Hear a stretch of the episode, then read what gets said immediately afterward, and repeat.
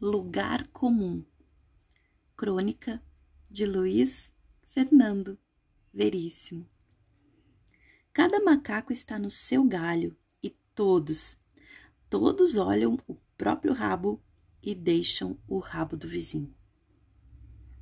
A chuva chove no molhado, o sol brilha para todos. Chuva e sol? Casamento de espanhol. Passam índios ou serão hindus em fila indiana. Vacas vão para o brejo. Caçadores num mato sem cachorro caçam com gatos e todos os gatos são pardos no escuro. Rios correm para o mar.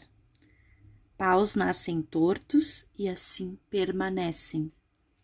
Semeadores de vento colhem tempestades, enquanto ao fundo um grupo separa o joio do trigo e outro faz das tripas coração, e um terceiro constrói castelos no ar. E súbito tudo para no lugar comum. Os índios, as vacas, os caçadores, até os rios. A paisagem fica estática, as frases ficam suspensas. Só os mercadores fingem que não ouvem o silêncio ameaçador, mas em seguida também param e esperam. Algo vai acontecer. Algo ou alguém vai chegar. E então ele aparece. É gerúndio, o imperativo gerúndio.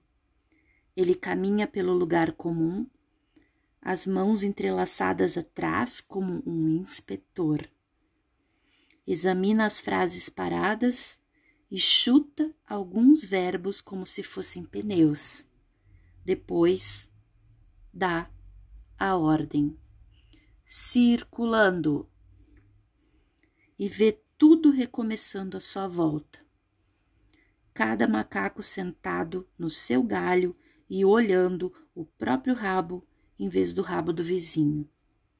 A chuva chovendo, o sol brilhando, a fila indiana passando, as vacas indo para o brejo, os caçadores caçando com gatos, os rios correndo para o mar. O mundo sendo ordeiro e previsível como tem que ser.